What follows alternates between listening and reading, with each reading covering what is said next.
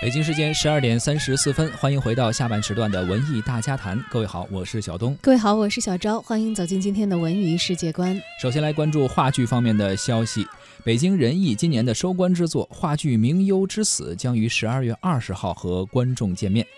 人民导演和青年导演严瑞。搭建了一个剧组啊，日前也是亮相了。这部人艺最年轻的阵容，也让观众充满了期待。《名优之死》是田汉的代表作，曾经于1957年、1979年两度登上过人艺舞台。而这一次呢，由严瑞带领剧组重新构建了剧本，为剧本增添了一倍的内容的厚度。更重要的是，重新挖掘了剧本在今天的现实意义和探索空间。这一次，任明、严瑞两代导演联手，演员阵容由严瑞、李小萌、杨佳音等一批仁义的中坚力量构成，《明幽之死》将完成一次彻底的创新，在原有的剧本架构内呢，丰富了作品本身的表现力，让观众在舞台上不仅看到了角儿的故事，更看到了故事背后的发展，把幕后的那些事儿呢放到了台前，有戏曲行业的规范、规矩和传统艺人身上的气节，有台上真唱真打的戏曲排场，有跌宕。起伏的故事架构，《名优之死》展现在舞台上的呢，是一次思想与艺术的碰撞，也是传统与现代的交融。《